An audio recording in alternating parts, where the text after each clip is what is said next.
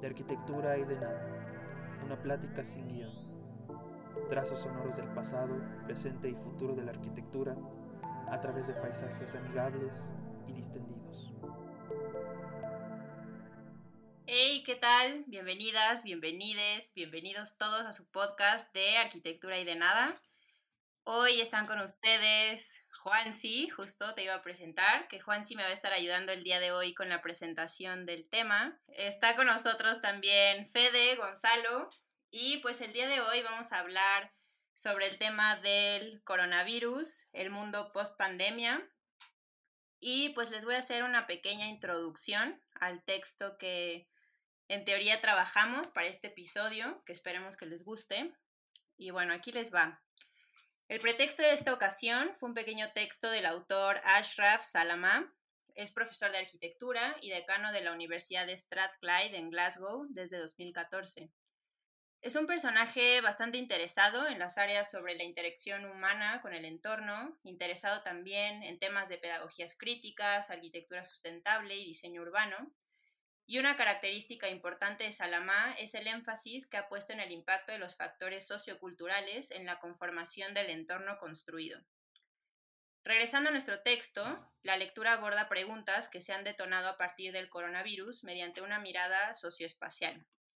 Pero, antes de pasar a estas preguntas y al diálogo entre, entre amigos, Fede les va a presentar algunos, algunos puntos de interés que les puedan parecer buenos como para considerar en, el futuro del urbanismo y las ciudades. Hola amigos, ¿cómo están?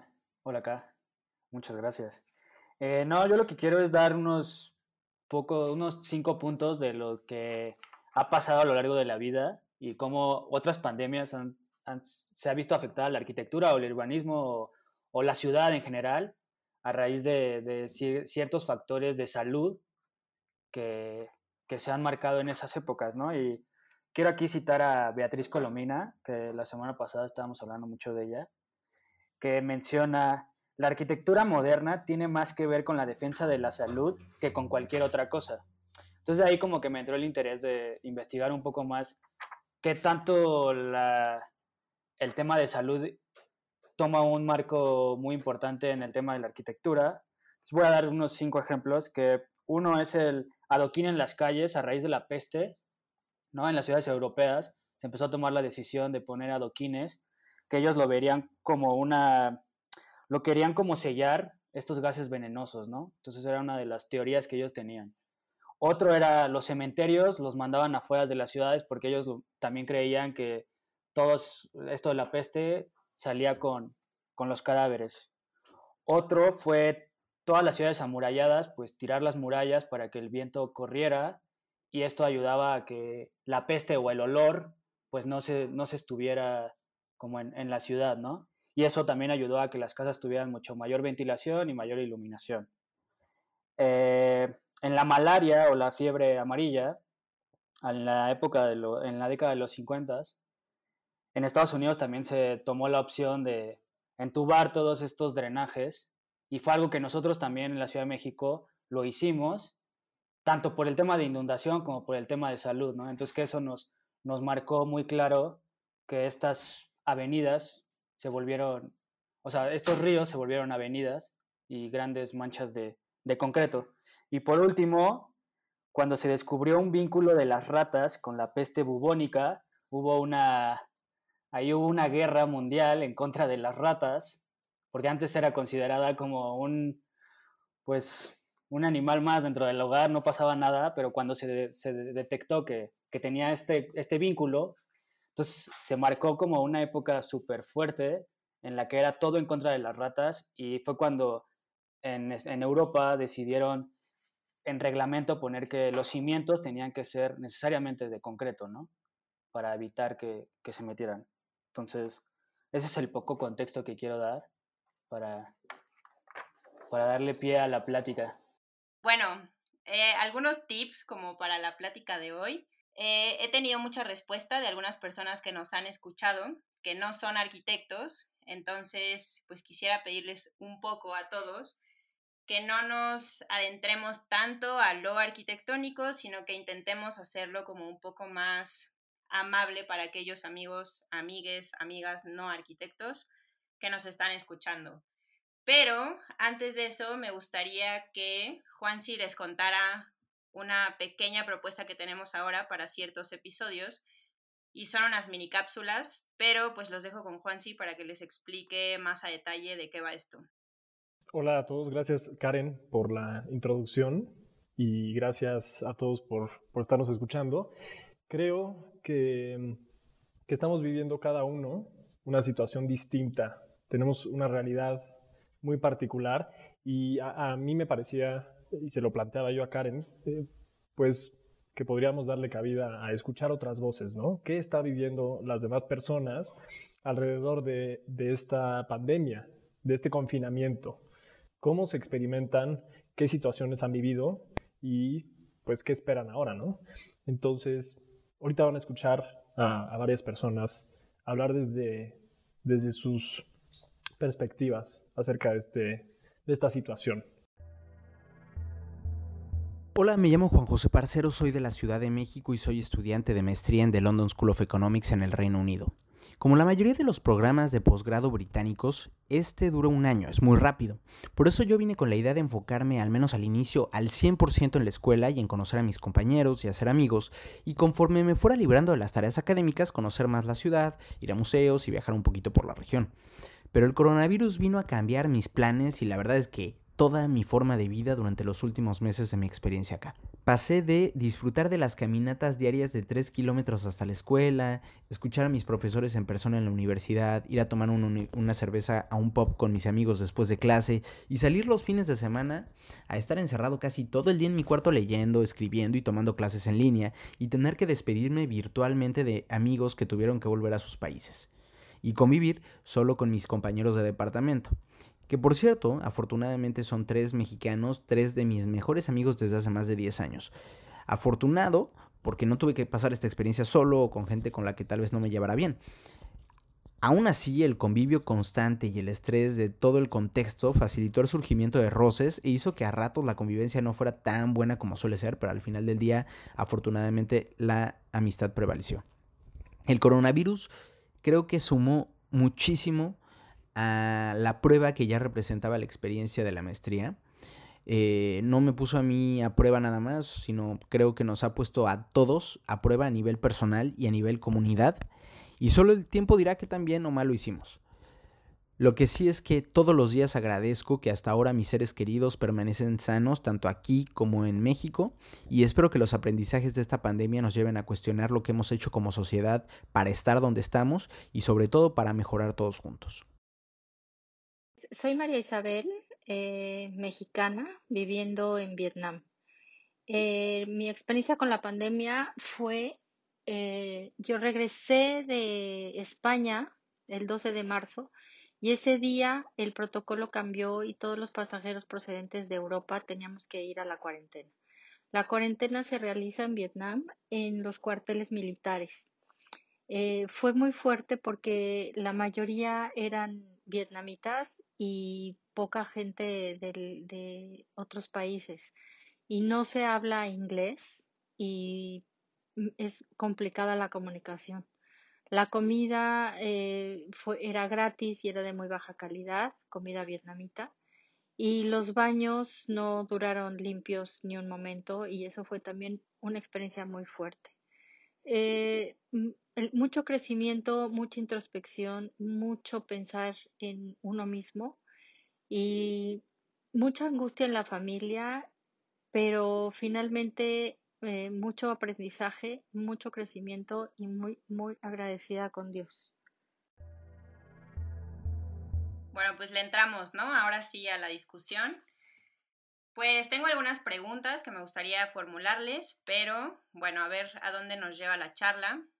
La primera que me gustaría plantearles es cómo ha cambiado el COVID la naturaleza de nuestra forma de vida y nuestras formas de trabajo. ¿Cómo lo han vivido, amigos? ¿Qué opinan? Yo les platico brevemente, digo, mi situación es, es muy sencilla. El día que nos dicen que, que, tenemos que dejar la UNAM, traslado todas mis cosas, mi computadora y me voy a establecer en el comedor de mi casa. Eh, el comedor y la sala son míos, eh, respetamos espacios en mi familia. Eh, mi, hermana está en, la sala de tele, mi mamá está en su recámara, yo estoy en la sala del comedor y cada uno se encarga también de la limpieza de sus espacios. ¿Cómo me ha tocado vivir emocionalmente? Es muy difícil. Yo pensé que iba a tener esta, esta situación en donde iba a poder leer, iba a poder pues, estar más relajado al estar en mi casa, ¿no? en, mi, en mi propio espacio, poderme vestir como yo quería y demás y resultó ser un poco distinto. Eh, las, las citas de trabajo, que ahora eran mucho más temprano del usual y, con muchas reuniones virtuales, pues hizo que esto fuera un poco más estresante de lo que, de lo que me imaginaba. Resultó ser una carga emocional terrible que no he podido como, como decantar, digamos. Emocionalmente ha sido un continuo trabajo eh, de otra forma, nada más. Esa es mi, mi forma de vivirlo. Momentos de, mucha felicidad y momentos de mucha tristeza. Bueno, retomando un poco lo que dice Juan, sí, creo que es muy importante. Al menos de mi parte no sentí tanto cambio en el aspecto de desarrollar como mi trabajo, ¿no? Porque el espacio, bueno, la oficina en la que estoy es pequeña, y prácticamente veo todo con Elías o con Gus y tengo que revisar a otras dos personas, pero no es tan grande y no es tan pesado, ¿no? Entonces, por el tema de trabajo, trabajar en mi casa, hasta eso no me ha significado mayor problema, pero creo que es un aspecto súper importante que nosotros como arquitectos debemos de tomar, ¿no? Que esto del coronavirus o el COVID, pues cambió el concepto de la privacidad, ¿no? Hasta dónde llega tu privacidad y creo que es uno de los cambios más significativos que, va a tener en la arquitectura. A lo mejor no va a haber un cambio como pasó en la peste, ¿no? O, en, otro, en otra pandemia como tal, pero a lo mejor nos vamos a ir al espacio más íntimo y al tratar de definirlo, el espacio pues más personal o más privado como es el hogar, ¿no? El tratar de darle esta flexibilidad a tu casa y, creo que cada quien desde su, desde su experiencia ha visto el potencial o, lo, o, lo, o, lo, contrario que tiene su casa, ¿no? O sea, decir, por ejemplo, yo no tengo una terraza, ni un jardín, ni nada. Entonces, esas son las cosas que a mí más me han afectado, por así decirlo, ¿no? O sea, que más me han hecho como el estar afuera. Pero de ahí en fuera creo que es buen momento para nosotros como arquitectos, y lo platicábamos la semana pasada, de, de, redefinir o, o rediseñar el, el, concepto del hogar, ¿no? que no es el clásico. Sí, estoy, estoy de acuerdo con Fede. Eh, en lo personal no, no, considero que me haya costado muchísimo trabajo adaptarme a, a estar encerrado en casa. Eh, creo que en general siempre he sido un poco así, como que no, no soy muy de estar afuera eh, todo el tiempo. Entonces creo que, creo que en ese sentido no, no me costó tanto trabajo adaptarme al trabajo en, en, casa. Sí me costó en el sentido de organizar mis tiempos y poner como en mi mente horarios para trabajar o para encontrar la, la manera de, de, hacer algo. Y ahí sí, las primeras semanas creo que fue, fue complicado porque como que entre este trabajo, no trabajo, me la paso comiendo, este, veo la tele o algo así. Sí, es difícil, ¿no? Creo que eso fue lo que me costó trabajo. Es difícil definir cuándo tienes que comer y cuándo no, ¿no? Estando en tu casa. ¿Cuándo tienes que comer, cuándo no, eh, cuándo trabajar, ¿no? ¿Hasta qué hora terminas de trabajar? Eso también es muy importante. Y, y que creo, que creo que el límite de trabajo yo lo encontré más en estas últimas dos o tres semanas, o casi un mes, que la carga sí fue como un poco más pesada hacia las tardes y entonces la noche ya llegaba, ¿no? Y en particular esta última semana de trabajo en la UNAM creo que fue pesada. Este, o sea, cuatro días me dormí a las dos, tres de la mañana. Y creo que, creo que es lo que se vuelve difícil y creo que es de donde podemos aprender, ¿no? O sea, tanto lo que decía Fede de los espacios, la flexibilidad, cómo concebir viviendas en, en estas situaciones, pero también como personas, cómo definir y aprender a definir tiempos, ¿no? O sea... Totalmente. Y sabes qué, digo, aquí me acordé ahorita que estabas diciendo de una anécdota eh, que tanto Paul Preciado, que ahorita eh, vino a mi mente, y Beatriz Colomina en su libro de Are We Human, cómo Hugh Hefner vivía alrededor de su cama. O sea, su cama era su centro de trabajo, él vivía en bata, él se, se adaptó a construir como toda una especie de, de consola de control. Y ahí pues podía hacer prácticamente todo, ¿no? Y siento que ahora un poco estamos así. O sea, esa hiperconexión en la que vivimos, en donde ya nada más pasamos de, ah, la siguiente reunión, la siguiente reunión virtual, es un control absoluto de nuestro tiempo, de nuestra forma de, de, interactuar con el ser humano, ¿no? Eh, también un artículo que, que, yo leía, que después se los, se los compartiremos, es, era increíble saber que, que las interacciones humanas iban a cambiar tanto que íbamos a necesitar como mutar hacia otro tipo de interacciones. Estas interacciones están llegando, ¿no? Y nos estamos, eh, nos estamos adaptando a ellas. Todo es nuevo, eh, tenemos que, que, que, ver qué es lo que sucede aquí atrás de nosotros en la pantalla, ¿no? Eh, es difícil poder saber qué es lo que estás compartiendo, cuándo está apagada la cámara, cuándo está prendido el micrófono. Ya hay nuevos lenguajes, que eso era otro, otro aspecto que leía, ¿no? Ya hay nuevos lenguajes que es como, no se te escucha, eh, prende tu micro, etcétera. Sí, o sea, y, y, que como arquitectos, o sea, que ya sé que Karen empezó diciendo que no quería nuestra perspectiva tan de arquitectos, pero, perdón. Yo ya metí ahí mi cucharota. No pasa nada, pero ya. Es lo único que conocemos, parece ser. O, o, desde dónde podemos hablar diferente.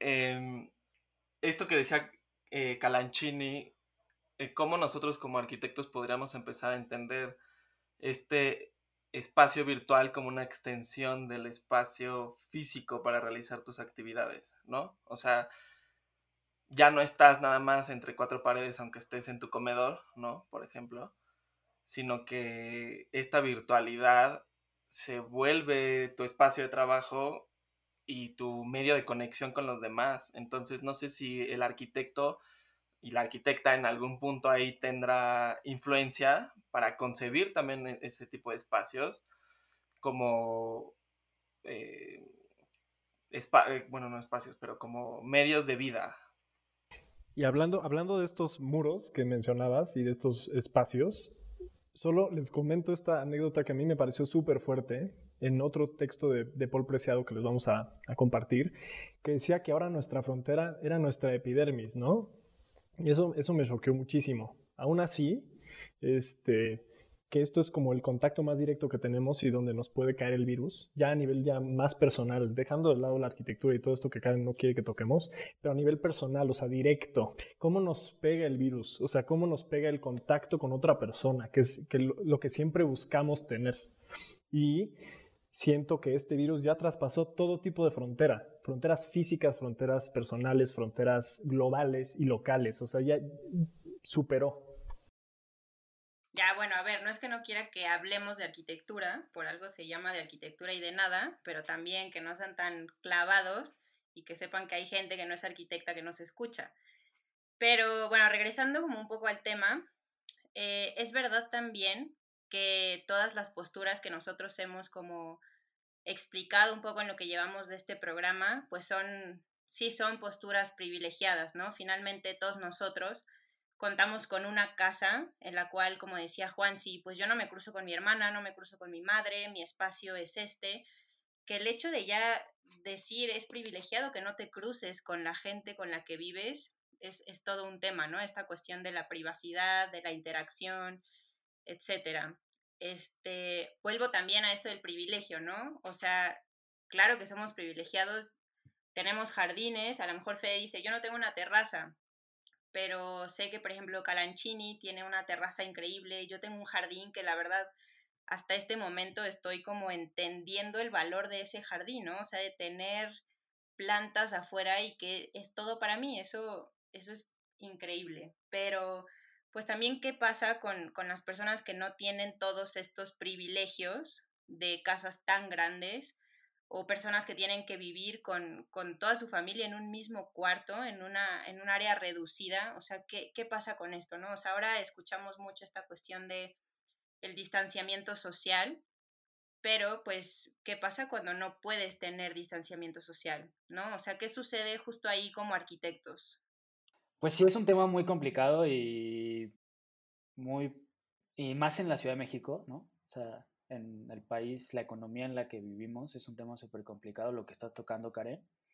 Porque, por ejemplo, en París se está sacando un nuevo modelo de 15 minutos, así le llaman algo así, el plan de 15 minutos, y es 15 minutos para ir a tu casa o 15 minutos para ir a tu trabajo o 15 minutos para... O sea, que son ciudades muy compactas que haces muy poco tiempo en el traslado, ¿no?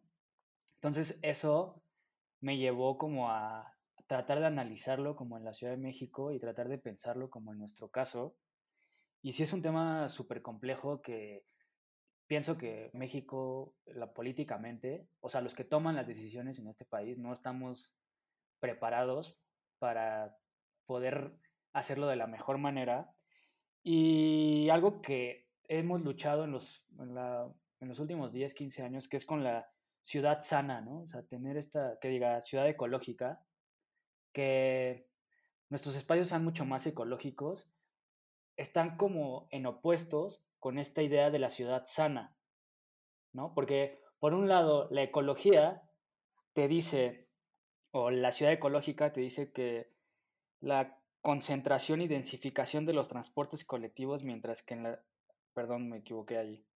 La ciudad ecológica se basa en la concentración y, densificación de los transportes colectivos, mientras que la ciudad sana tiene que garantizar la distancia segura entre los viajeros, algo incompatible como funciona hoy en día. O sea, nosotros como mexicanos, bueno, como, como habitantes de la Ciudad de México, ¿cómo vamos a hacer para no atascar el Metrobús, por ejemplo? ¿no? O no atascar el, metro. Entonces, eso va en contra de lo que hemos tratado de, de hacer durante 10 o 20 años, ¿no? De tratar de hacer una ciudad mucho más compacta, de usar mucho transporte público cuando no te puedes tocar. Y una de las primeras cosas, que es obviamente lo más lógico, pues es la bicicleta, ¿no? Que por ejemplo ya ahorita hay que decirlo porque también está bien, en Insurgentes, desde Álvaro Obregón hasta casi al final del sur, ya se puso una ciclovía, ¿no? Que es importante, ¿no? Que a lo desde mejor... Tlatelolco. Ah, desde Tlatelolco. Que es importante, ¿no? Yo que me muevo en bici, pues Insurgentes era la avenida que más evitaba. Y ahorita, pues, puede ser una avenida que puedo tomar más tranquilo y que ayuda a que haya un flujo de personas que tengan este distanciamiento social que es muy importante, ¿no? Y que además tiene un, un nivel socioeconómico menor, porque no necesitas tener un coche, ¿no? No necesitas tener un vehículo privado. Entonces es una forma, es como, suena feo, pero es la forma para tapar el, el, el, parche, o sea, es, es un parche, ¿no?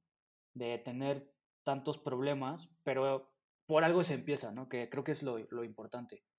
O sea, Fede, podemos ver mil ejemplos de lo que está sucediendo en París, en Londres, en Finlandia, y sí, está, está bien mantenernos conectados con lo que pasa en el mundo, pero también no podemos, como tú lo dijiste, no podemos tener las mismas legislaciones que países que ni siquiera tienen la misma cantidad de gente que nosotros, que la cultura es completamente diferente. O sea, aquí yo en un inicio lo pensé, claro, multen a la gente y luego como, no, a ver, hay gente que vive el día a día, que su, su trabajo es salir a vender comida y cómo los multas, o sea, yo creo que es muy difícil ponernos a discutir cuestiones políticas porque la verdad creo que es un tema que, que se tendría que decidir entre muchos, no entre pocos. O sea, la situación que, que, vivimos en México es muy diferente a la de países de primer mundo. O sea, no, no podemos imponer multas, no podemos, vamos, en sí la, la imposición en cualquier lugar pues no está bien, ¿no?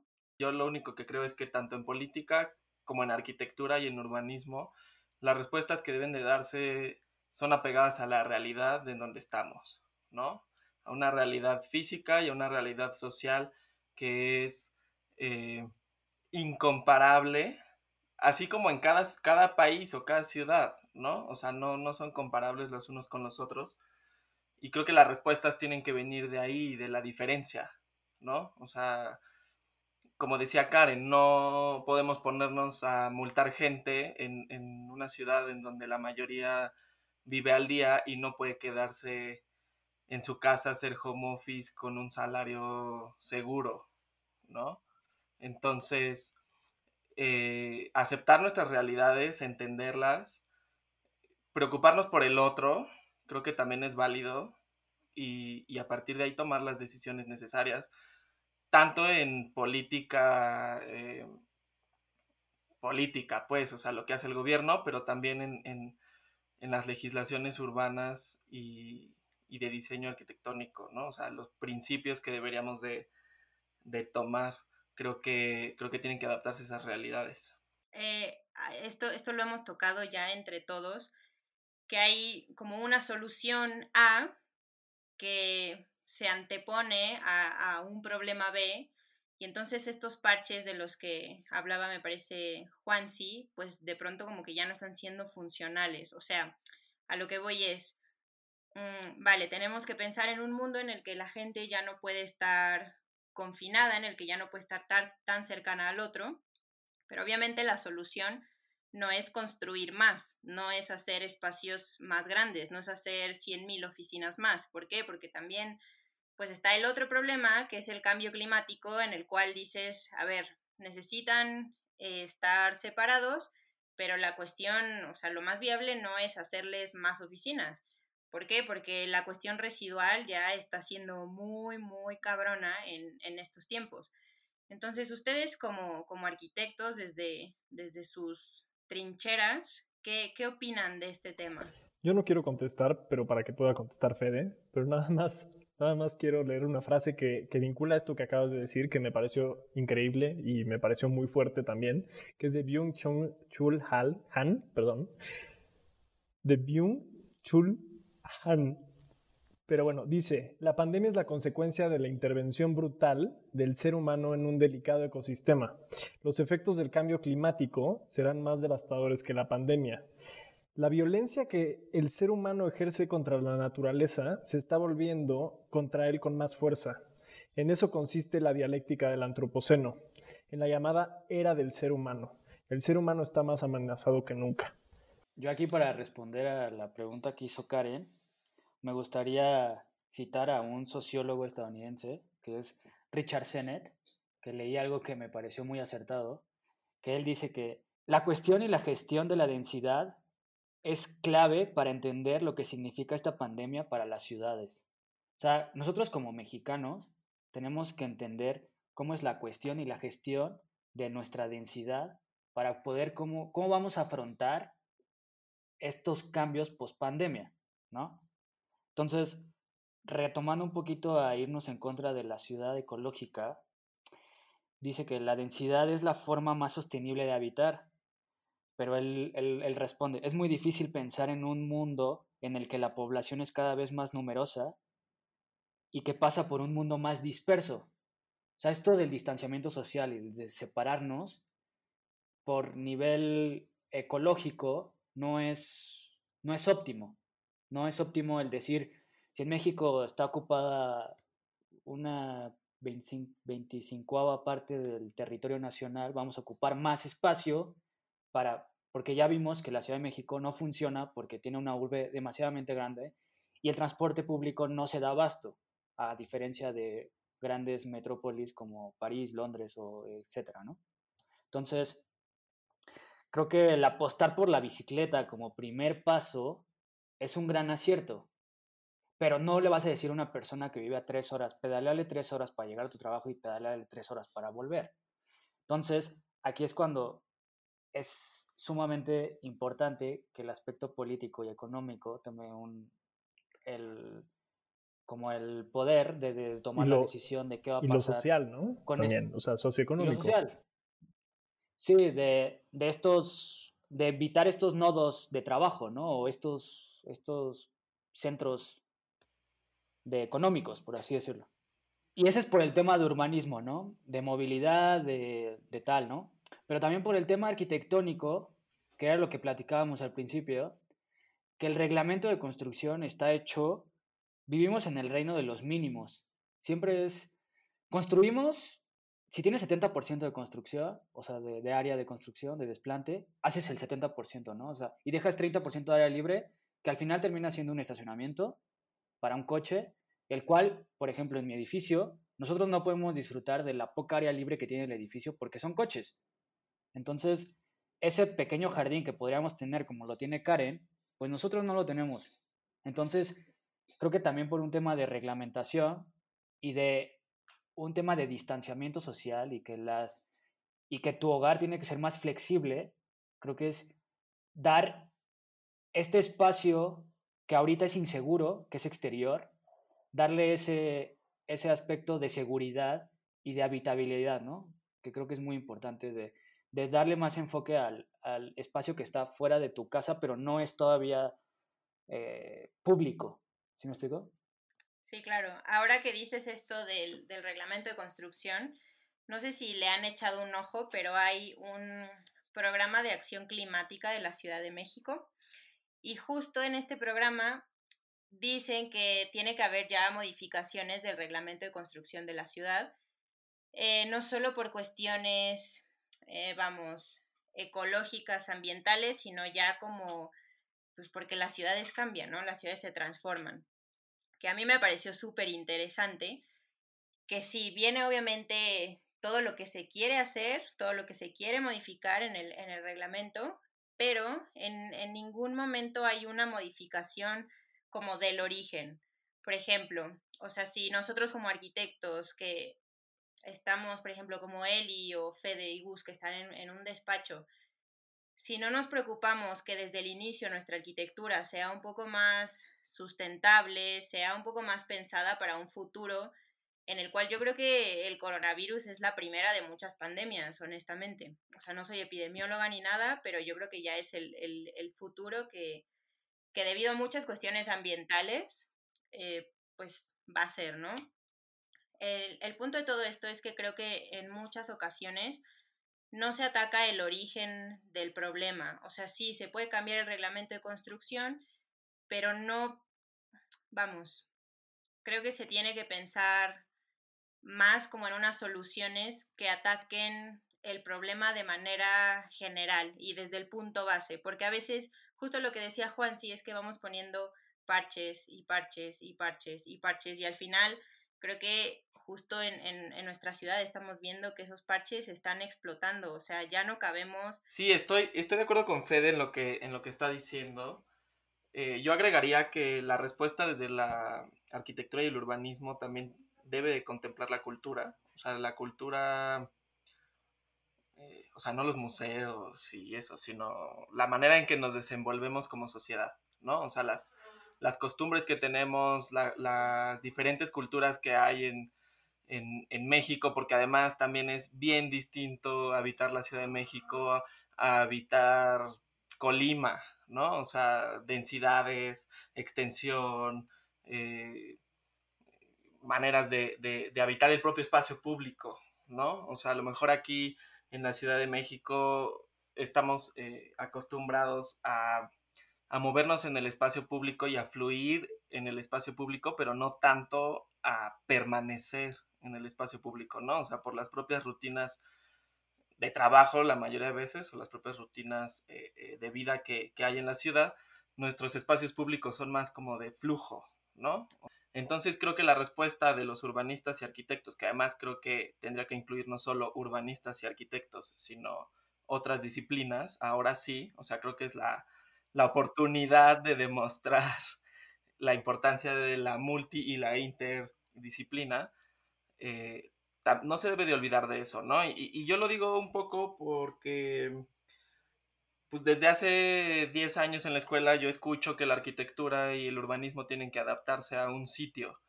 Y a lo mejor sí hay grandes ejemplos de arquitectura en México que se adaptan a un sitio, pero se quedan ahí, no se adaptan a las formas de vida de la gente. Y creo que eso es importante, ¿no? O sea, podemos construir una casa en Chiapas y armamos el discurso eh, utilicé los materiales del lugar y está orientada al sur y hay ventilación cruzada, pero no sabemos si esa casa funciona para la manera de vivir de la gente de ese lugar. Y creo que la pandemia nos puede dar esa oportunidad, tanto a nivel urbe macro como en la Ciudad de México, como en ciudades más pequeñas o, pueblos más chicos, para poder trabajar la ciudad y la arquitectura contemplando la, la, manera de vivir y la manera en que se habita el espacio. Sí habrá que hacer modificaciones, sobre todo en las grandes urbes. Sí habrá que modificar los reglamentos, pero creo que la cosa más compleja que, que está enfrente es eh, modificar la manera en que pensamos, ¿no? O sea, la sociedad mexicana en general es de muégano, ¿no? O sea, tanto en el transporte público como en el núcleo familiar, como en los amigos, en la escuela. No somos una sociedad europea eh, que está acostumbrada al individualismo, ¿no? Eso es impresionante. Pero es que eso es, impresionante y es lo que hay que tomar en cuenta. Y cuando llegas, a, cuando llegas a un cine y cuando no había butacas o no estaban elegidas las butacas, o sea, no había números, o sea, se sentaban dos personas y los otros dos iban al lado y los otros dos iban al lado y lo, así, ¿no? O sea, les, nos encanta estar en grupo o estar cerca de la gente. Sí, justo bueno, una de las preguntas que les quería hacer, bueno, quizá la haga más adelante, es sobre esta cuestión como cultural que tenemos en México, en la que nos encanta tocar y abrazar y estar juntos y, vernos a cada rato. Bueno, a mí ¿no? pero a los demás sí. Sí, a, mí, a mí tampoco. Gustavo alguna vez dijo que yo era como medio misántropa y pues sí, la verdad es que un poquito.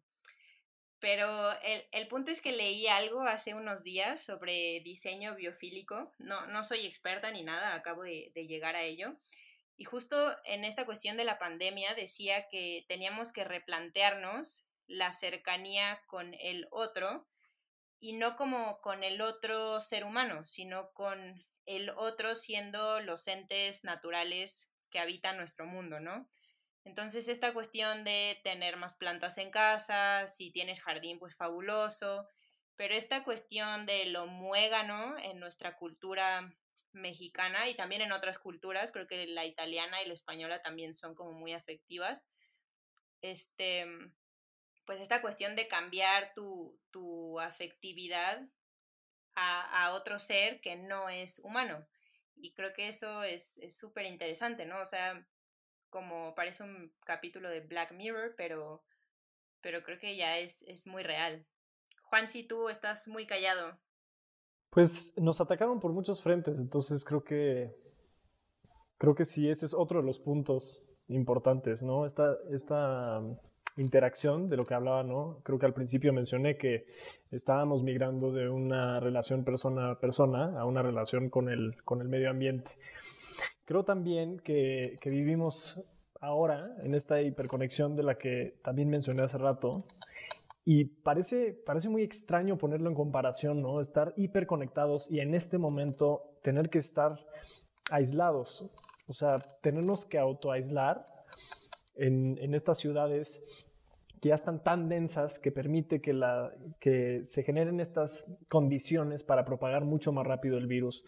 Esta estas conexiones de los viajes aéreos, por ejemplo, en donde todo viaja rápido, en donde todo es instantáneo, de verdad, que, te traen la comida y no tienes que hacer nada. Decían que eh, escuchaba yo en algún de los miles de podcasts que he escuchado en esta, en esta temporada, que vivimos como reyes, ¿no? Creo que ya todos eh, em, tenemos al alcance de nuestras manos todo lo que queramos, todo. Ya llegamos a ese punto que como, como raza humana, podemos hacer lo que queramos, todo. Y creo que ese es el límite, creo que ese es el límite para podernos replantear ahora qué podemos hacer. Tenemos que dar un paso atrás y replantear muchas cosas, como decía Gonzalo. Creo que ya no podemos seguir viviendo igual, se deben de generar distintas políticas, porque ya son microcrisis, o bueno, no, diría yo micro, porque no se debe de minimizar el problema, son muchas crisis hay crisis de salud pública, hay crisis en la salud, en los sistemas de salud universal, hay crisis climática. Eh, son muchísimas cosas las que nos están afectando y, creo, que, creo que debemos empezar a plantear cómo vinculamos con esto que decía Gonzalo de a otras disciplinas, integrarlas no solo a lo urbano, sino a lo intrahumano, que es cómo es que te vinculas con los demás. Esta, esta vinculación en un mundo que, que, además sigue creciendo en cuanto a población, eso no, no va a parar, no va a parar.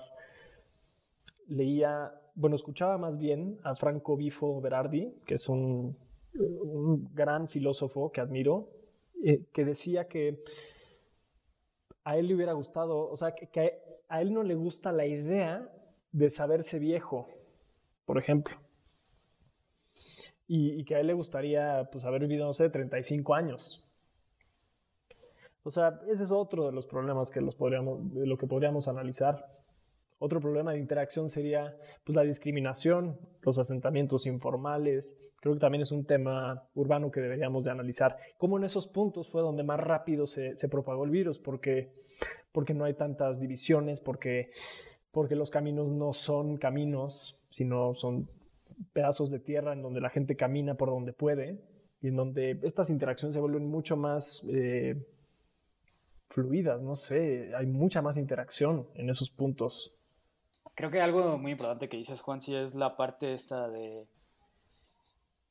de cómo en estos pueblos o en estas pequeñas poblaciones pues se vieron más afectadas, ¿no? Pero algo súper interesante, si lo abordamos desde un tema racista o desde un tema de inclusión, ¿no? O sea, esta sacudida que nos está dando la pandemia puede tomar dos vertientes y es muy importante ser conscientes de que puede ser o hacer un tema racial mucho más notorio, un tema discriminativo mucho más diferenciado, o aprendemos a que no tiene que haber este racismo ni esta diferenciación, y nos empezamos a juntar y empezamos a hacer un equipo y empezamos a, a jugar todos juntos como tiene que ser, ¿no? Y que olvidarnos de, de pues, del tema económico, de raza, de lo que ustedes quieran, ¿no? Entonces creo que es importante si nosotros lo vemos y lo retomamos, pero es sumamente importante llevarlo por un buen camino, porque fácilmente se puede ir por el otro lado y termina siendo un desastre.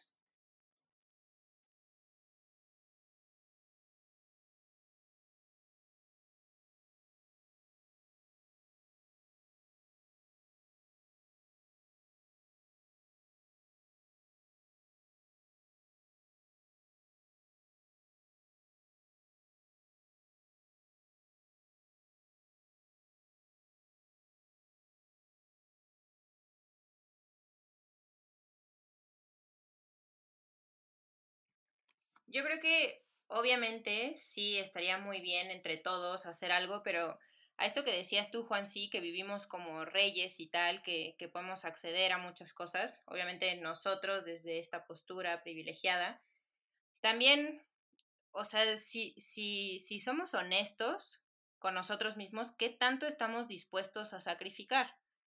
O sea, realmente, por ejemplo, en esta cuestión de los vuelos, díganme, ¿alguno de nosotros en nuestro intercambio dijo, no, no voy a volar porque el cambio climático? Por supuesto que no, todos volamos a donde quisimos, nos movimos a donde quisimos y, pues es fuerte, ¿no? O sea, es fuerte reconocer como, vale, me voy a aguantar esto que quiero tanto porque hay una causa mucho más grande que yo que merece que me abstenga de algo. Siempre tiene que haber un lado positivo para todo, y, empieza desde nosotros, ¿no? O sea, creo que si nosotros empezamos a hacer conciencia y no solo a pensar, justo como dice Gonzalo, en subo la, la historia Instagram y, y, con eso ya, ya aporté, pues creo que no, es, es realmente pensar y hacer conciencia sobre, sobre las cosas, ¿no? Y bueno, amigos, muchísimas gracias por escucharnos. Esperamos que, que este podcast, que es suyo, les, les agrade. Esperamos sus comentarios en, las redes sociales. Nos, nos, va a gustar mucho saber qué es lo que piensan. Y pues les agradezco mucho a Juansi, a Fede y a Gonzalo que estuvieron en esta ocasión conmigo platicando sobre este tema tan importante. Recuerden que en nuestro próximo episodio hablaremos sobre los lugares que queremos visitar y nos vemos ahí con Eli, Gus, Gonzalo y de nueva cuenta voy a estar yo ahí con ustedes. Juansi, ¿me ayudas a decir las redes, por favor. Les diría que no dejen de buscarnos como de arquitectura y de nada en Spotify y Apple Podcasts.